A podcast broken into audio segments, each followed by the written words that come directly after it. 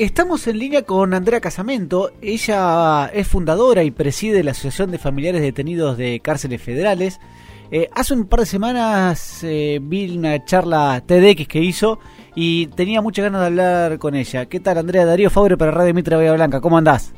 ¿Qué tal? Buen día, ¿cómo les va? Bien, bien. Bueno, muchas gracias por atendernos. ¿eh? No, por favor. Andrea, para todos aquellos que me imagino que la habrás contado mil millones de veces, pero para aquellos oyentes que no la conocen, ¿nos podrás contar brevemente tu historia y cómo surge esto de la Asociación de Familiares Detenidos de Cárceles Federales, por favor? Bueno, en el año 2004, sí, sí, creo que en el 2004, yo, yo tengo, eh, bueno, soy mamá, tenía tres hijos, y obviamente voté la ley de Bloomberg porque me sentía insegura, tenía miedo que algo le pudiera pasar a mis hijos. Pero dos días después eh, a mi hijo lo, lo confunden con alguien que había robado unas empanadas en un lugar céntrico acá en la ciudad y lo llevan preso. Intento explicarle al juez que mi hijo no tenía nada que ver, que le, le presento todo, y me dice, no, no, que él no quería marchas en la puerta contra la inseguridad que eso se iba a debatir en el tribunal oral, que mientras tanto mi hija iba a ir preso. Así que mi hijo fue preso durante seis meses. O sea, tu hijo... en el juicio lo absolvieron, se comprobó que no tuvo nada que ver, pero por las dudas estuvo preso. Y entre otras cosas, muchas cosas que pasaron, conocí al que, bueno, al que soy mi marido, me casé, mi marido todavía está detenido hace, tengo un hijo de 12 años, así que hace 13 años que bueno, que entro y salgo de la cárcel todos los fines de semana. Eh, ¿vos y también, otra de las cosas que aprendí también, es bueno, ¿cómo? ¿Cómo se, digo, qué hay que hacer? Porque la gente cree que en la cárcel te explican todo, y que no, la verdad que es el mundo al revés, la pena siempre recae sobre la familia, las familias son las que tienen que llevarles de comer, hablar con el abogado y hacer un montón de, digamos, de cosas para que por lo menos para que no se muera ahí adentro. Correcto, correcto. Y entonces eso es lo que fuimos aprendiendo junto con mis compañeras y armamos la Asociación de Familiares Detenidos. A ver, por, por robar, por, por, haberlo acusado de robar unas cuatro empanadas, si mal no recuerdo que dijiste en la charla TEDx, tu hijo fue erróneamente encarcelado durante seis meses y ahí fue donde comenzó tu lucha y ahí en la misma cárcel conociste a, tu actual marido, que fue el que te ayudó a tener contacto con tu hijo. Eh, cuando, en un momento determinado, cuando mi hijo tuvo un problema que lo sancionaron y la verdad es que también digo, la gente por ahí cree que en la cárcel los penitenciarios son educados, que te explican, que te dicen. No, no hay reglas, no están escritas en ninguna parte, es todo como se les ocurre ese día. Y bueno, mi hijo no lo encontraba porque lo habían sancionado y él fue con el que me fue explicando estas cosas. Exactamente. ¿Y, y hoy ¿qué, es lo que hace la Asociación de Familiares Detenidos, digamos, además de justamente de explicar este mundo que quizás cuando uno se encuentra es totalmente desconocido? Bueno, lo primero que hacemos es acompañar a todas las mujeres que, que, vienen, digo mujeres porque en general son las mujeres las que van, hay muy pocos varones que van a visitar. ¿Por qué es eso? ¿Eh? ¿Y, por, qué es eso? Porque, ¿Por qué los varones no van? Porque la verdad es que hay familiares, eh, hijos, padres. Los varones van poco y en todo caso sí van, eh, van, pero no se ocupan de todo eso. Porque también tiene que ver con esto, me parece. Esto lleva mucho tiempo. Es una tarea más de cuidado. Y el varón generalmente es el que se encarga de trabajar y traer la plata. Entonces, por ejemplo, si un si vos tenés tu hijo que está preso, por ahí de vez en cuando va el papá, pero le dice a la mamá, ocupate vos porque esto te, me lleva todo el día y tengo que trabajar. Claro, claro. Eso por un lado. Por otro lado, eh, somos los que los que no tienen padres, en general, viste, somos las mujeres las que acompañamos y sostenemos. Sí. En las cárceles, y en las cárceles de mujeres vos vas a ver que hay poquitos varones. Hay muchas madres, hermanas que van a visitar a las mujeres, pero varones no. Sí, la verdad es que lo que decís eh, tiene, tiene, a ver, cierta lógica dentro de la sociedad que vivimos, pero bueno, también nos deja sorprender que el padre por ahí, por más que trabaje y eso, mm, vaya menos a, visitar a su hija a la cárcel, por dar un ejemplo, ¿no? Bueno, claro, el problema es que además, eh, y eso, eso, le pasa también a las mujeres, Las mujeres somos, viste, qué sé yo, de que preparamos la comida, mandamos al chico al jardín, trabajamos, eh, vamos al juzgado, hacemos más, pues, parece que pudiéramos hacer más cosas. Sí. El varón parece que puede una. Es verdad. Yo fui, pero después, y- y- además, las mujeres se rebelan más frente a eso. Supongo, no sé por qué, pero se rebelan frente a eso. So- Son más luchadoras en general las mujeres. Sí, sí, sí. Sí, sí. ¿Y, ¿Y cómo ves hoy el mundo, eh, digamos, justamente de los familiares con de, de, personas que están en las cárceles, detenidos en cárceles? Mira, eh, siempre se, ahora está un poco más complicado, pero siempre fue lo mismo. El, el tema del familiar, hay varias cosas. Primero que siempre hacia el Poder Judicial y además en la sociedad, este, sos sospechoso. Algo habrás hecho vos también, lo criaste mal, fuiste con, no sé. Solo el hecho de saber que tenés un- una persona, un familiar detenido, no es lo mismo que decir, mi hijo no está en casa porque está enfermo en el hospital Sí, sí, el, el barrio, la sociedad te mira de una manera distinta. Generalmente las sí, las personas que están presas son generalmente pobres. Y yo te aseguro, más de uno, un montón de familiares que vienen a la sociedad y me dicen, en mi trabajo no saben, porque si en mi trabajo supieran, me echan del trabajo.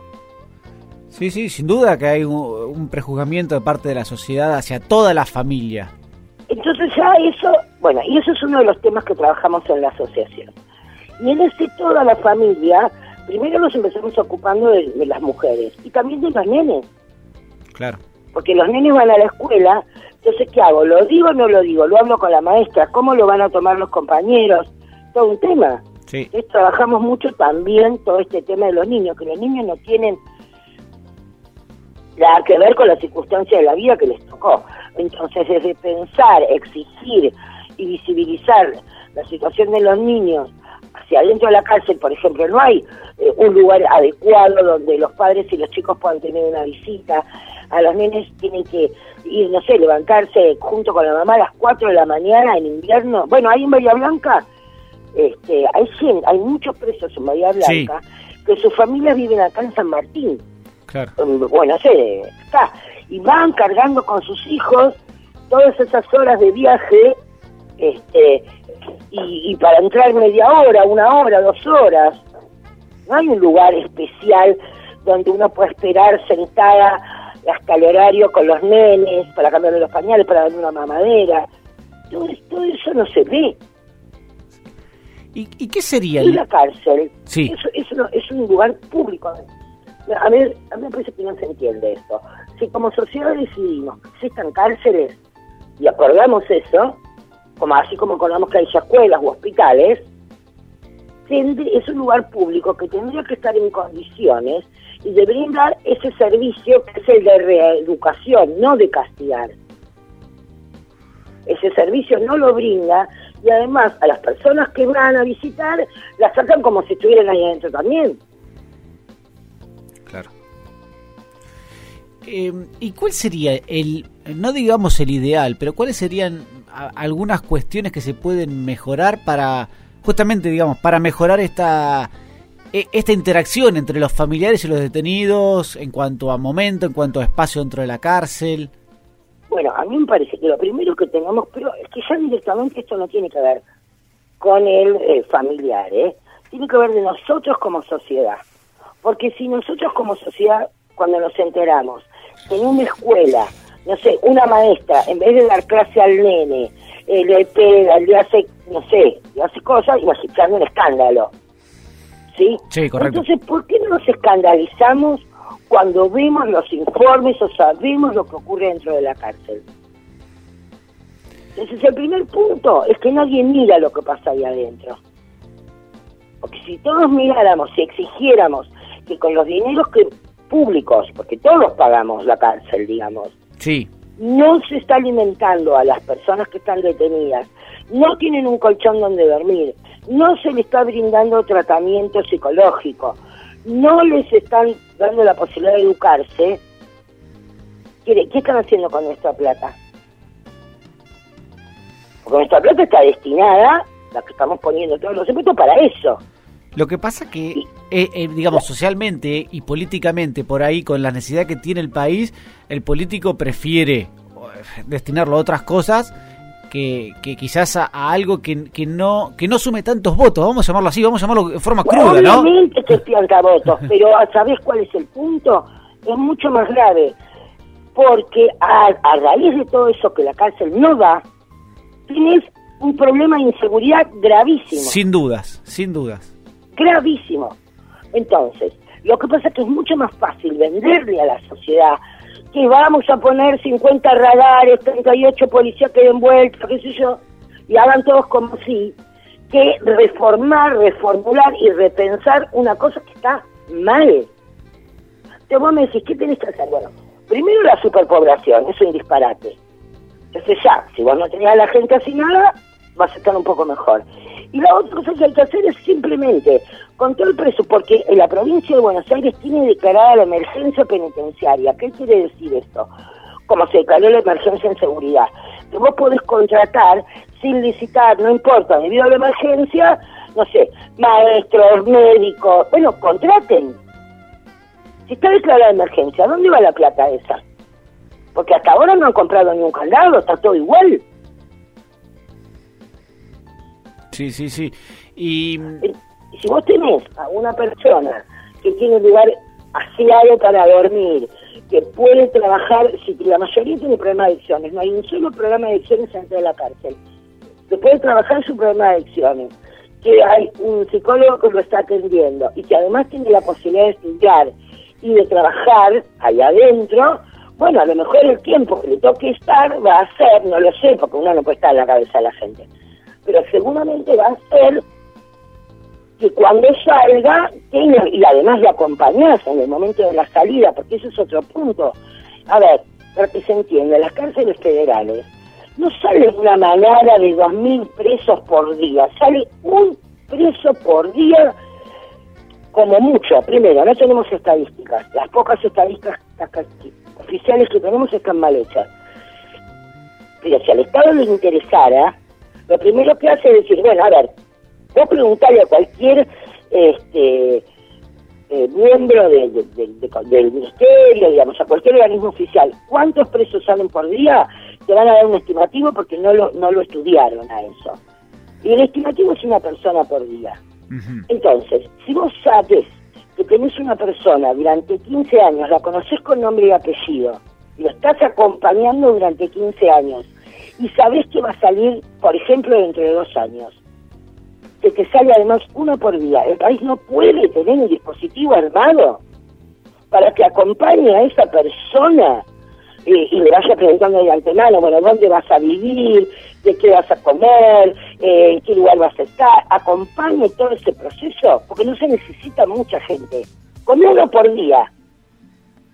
¿No podemos adelantarnos? ¿Eso no se hace nada actualmente? No. No, ¿qué se va a hacer? Y, y eso ayuda, no tengo la estadística, pero no debe ser baja, el tema de reincidencia también. Bueno, ahí está el punto, por eso te digo. Mm. Pero por eso te digo. Entonces, a mí me parece todo un... Claro, nosotros trabajábamos, nosotros teníamos, ahora no, pero en la otra gestión, un programa en el municipio de Morón que se llamaba Comunidad Más Prevención.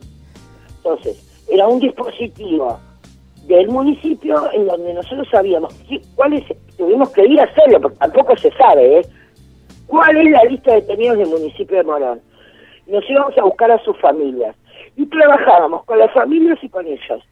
Entonces los municipios los estaba esperando al momento de la salida. Claro. Eso no le tiene que hacer el municipio, lo debería hacer el servicio, pero no importa. Lo, lo hacía este municipio porque tuvo ganas de tener este programa. Y vos ya sabés que tenés cinco tipos que salieron, que y ya les vas a armar, y yo, ¿qué, qué, yo aprendí panadería. Pues, entonces o le das un emprendimiento, vas viendo cómo, y vas preparando todo para ese momento. ¿Y cómo fueron los resultados de, de esa experiencia? excelentes. Excelentes. Excelentes. Los mejores resultados. Lo que pasa es que hay que hacer un clic como sociedad, digamos, eh, mucha de la sociedad eh, inclusive dice, ¿por qué le tenemos que pagar la comida si además están presos? Eh, hay que hacer un clic importante para pasar de un extremo al otro eh, como sociedad. bueno, si vos querés primero y, a vos, ¿Y a vos qué te parece que puede pasar con una persona encerrada en una jaula durante 15 años sin darle de comer, sin darle nada? No, no, no, no solamente de comer, porque eso, digamos, es el extremo, pero eh, solamente la reinserción, la educación. Eh... Es que eso lo, entonces, la primera pregunta que debemos hacernos, en todo caso, ¿para qué queremos una cárcel? ¿Para qué queremos la cárcel? Sí, yo, lo, si la queremos para encerrar a esos otros que son distintos a mí y algún día me van a matar o me mataron, este, bueno, esa pena tiene un final, 35 años, 45, lo que quieras, pero hay un día donde eso se acaba y abre la puerta. Sí. Bueno, ¿y cómo van a salir? Porque van a volver a ser nuestros vecinos. Sí, sin duda, por eso digo, digamos, y es importante eh, hacer mucho hincapié en la reinserción, que vos me estás comentando, digamos, de que hay prácticamente nada, salvo, eh, bueno, la Morón o algún caso muy muy puntual. Eh, claro, pero la reinserción empieza el primer día que la persona va detenida. Sí. ¿Por qué?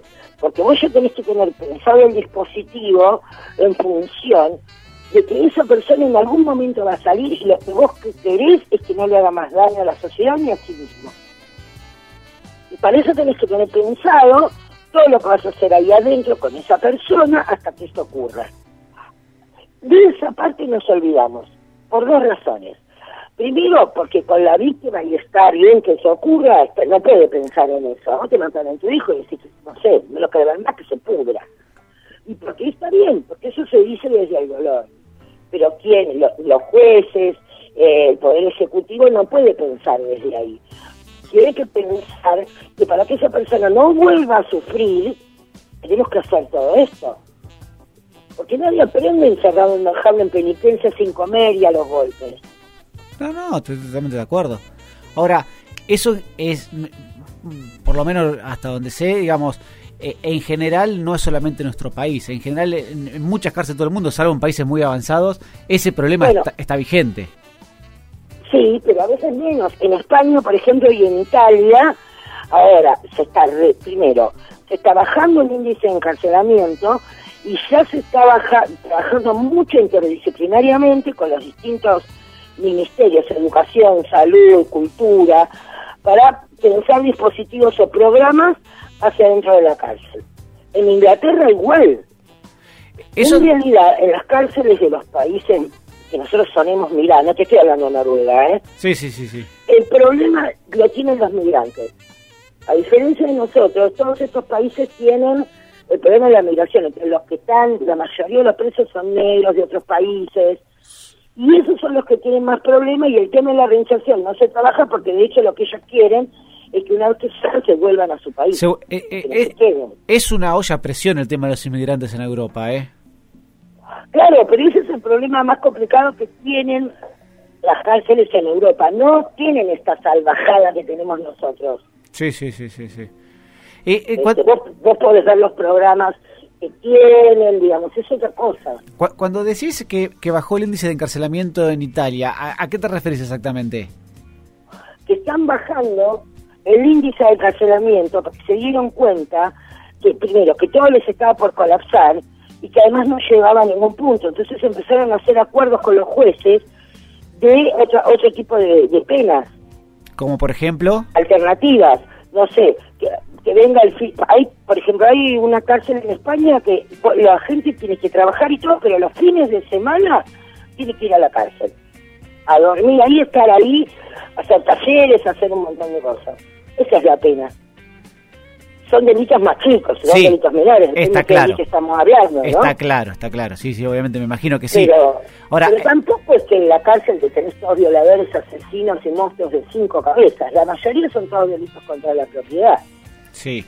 Ahora, eh, es, es, muy, muy, interesante la charla porque es muy difícil y un poco lo, lo, que comentás. Hay eh, el de la víctima que, que, habla del dolor y también los familiares de la persona encarcelada eh, que hablan también de, su dolor. Y a veces es muy difícil equilibrar entre lo que te pasó a vos con tu hijo o otros casos de delitos menores con la cárcel de, de, de, lo que es puerta giratoria que le llaman a veces que delincuentes quizás con, con, antecedentes un poco más complicados, salen a los dos días. Bueno, eso no es verdad. Eso es una cosa que instalaron los medios y no es cierto. Ajá. Te digo, no, como, así como te digo, que sale uno por día, vos fíjate, en todo, en, nosotros tenemos más o menos entre el federal y la provincia de Buenos Aires 70 mil presos. No hay 70 mil tipos que caigan todos los días, ¿eh? No, no existe eso. Lo que sí es cierto, o sea, no sé por qué dicen la puerta giratoria. Es muy fácil entrar a la cárcel y te aseguro que es muy, pero muy difícil salir. Pero está instalado eh, Ahora, eh, eh, esa idea. Sí, está instalado, pero está mal instalado. Claro, claro. Ahora, si vos me decís, ¿vos qué entendés por puerta giratoria? Que una persona que estuvo presa 10, 15 años salió y reincidió. Sí, eso sí, ocurre y ocurre mucho por todo lo que yo te conté. Sí. Pero no es que entra al otro día y sale. No es verdad. No es verdad. Y es una puerta, además, que siempre te invita a entrar, nunca te va a invitar a salir. Está en girato, gira, pero gira en sentido inverso a lo que nosotros pensamos. Sí, hasta metafóricamente es verdad. Entra, sale, entra, sale, entra y sale. Entra y sale, claro. Pero, porque, pero la pregunta es, cuando vos escuchas, yo escucho en la tele que te dicen, sí, porque fulanito de tal estuvo preso siete años y volvió a caer. Cumplió la condena, ¿eh? Y volvió a caer. Después estuvo preso cinco años y volvió a caer. Bueno, ¿cuál es la pregunta? Quiere decir que el sistema que estamos empleando no sirve. Porque si vos lo tuviste siete, lo tuviste tres, y vuelve a hacer lo mismo, ¿por qué no nos preguntamos qué pasó mientras estuvo ahí? Bueno, ¿pudo terminar la escuela primaria en 10 años? Hay gente que no puede terminar tercer grado y están, no se tienen que tomar un colectivo, ¿eh? están encerrados en un lugar en donde lo único que tiene que pasar es que abran la puerta y lo pongan en el aula. No podés repetir de grado, lo único que tenés que hacer es estudiar. Sí, sí. No, sin duda. Eh, Entonces, esas son las cosas que nos tenemos que preguntar. Y dice, ah, pero ¿cómo no aprendió nada? ¿Y para qué lo tuvimos? ¿Qué barbaridad? Estuvo preso siete años y lo alargaron. ¿Es cierto que se le cumplió la condena? Sí, a, a veces, como, como, como comentás, está instalado por algunos casos, eh, digamos, que, que- que estuvieron en la prensa, eh, que, que un juez lo dejó salir y que reincidió a los dos, tres Bueno, días. Y ahora, yo una de las cosas que yo digo en la charla, pero que yo sostengo, Sí, que fue para mí un error garrafal, esto de haber puesto la ley que restringe las salidas transitorias, y para mí, la- para mí, para todos nosotros, y estaría bueno que antes de hacer una ley nos pregunten, porque nosotros somos las que conocemos más que nada todo este sistema. Las salidas transitorias deben ser parte del proceso. Cambiar, o sea, la ley tiene que decir, bueno, usted va a estar preso durante 20 años. Pero los primeros 10 años, para eso hay un régimen de progresividad. Que vamos, ¿Cuál fue su problema? No sé, vamos a ver cuál fue su problema. Y entonces ahí un equipo interdisciplinario lo es- estudia con él, que no cuál era su problema, y trabaja en función del problema que lo llevó a la cárcel. Durante 10 años, ponele. Y los dos últimos años empieza a trabajar con él el proceso de salir, pero lo acompaña.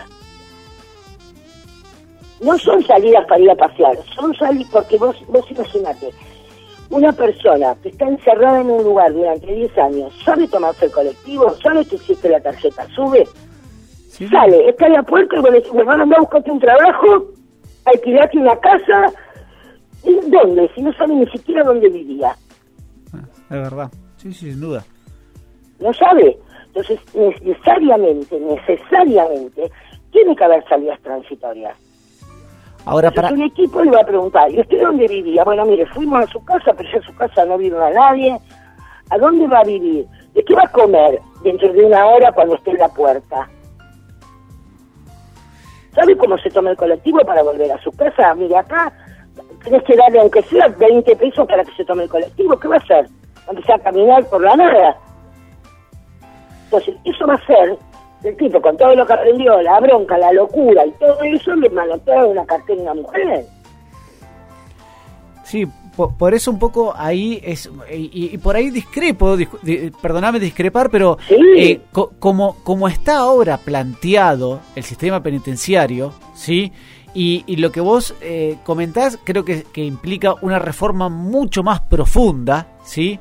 El tema de, de, salidas transitorias es un tema delicado, porque por ahí eh, no se le puede dar a cualquiera en cualquier situación. Eh, yo estoy de acuerdo... Pero es que la ley, perdón, la ley, la 24660, que es la ley de ejecución penal, sí. está muy bien escrita y dice, primero que se les da muy pocos, debería dársele a más.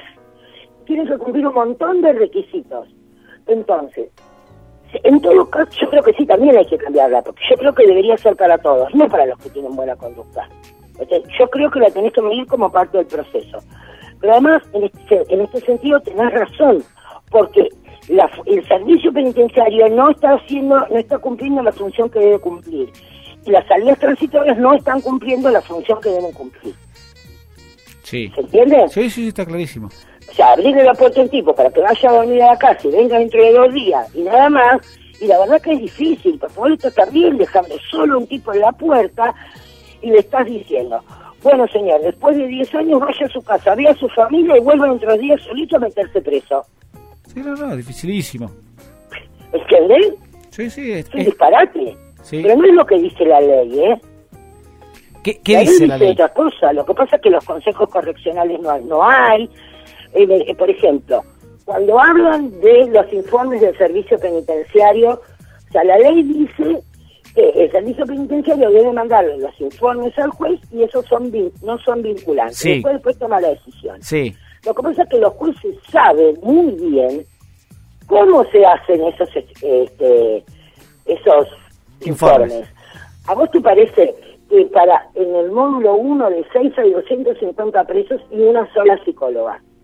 ¿A vos te parece que una psicóloga puede hacer algún informe eh, verídico, puede conocer a 250 tipos una sola mujer? Sí, no, no, muy difícil, claramente. Entonces siempre lo que, lo que pasa es que esos informes terminan dando lo que dice la tabla, qué sé yo.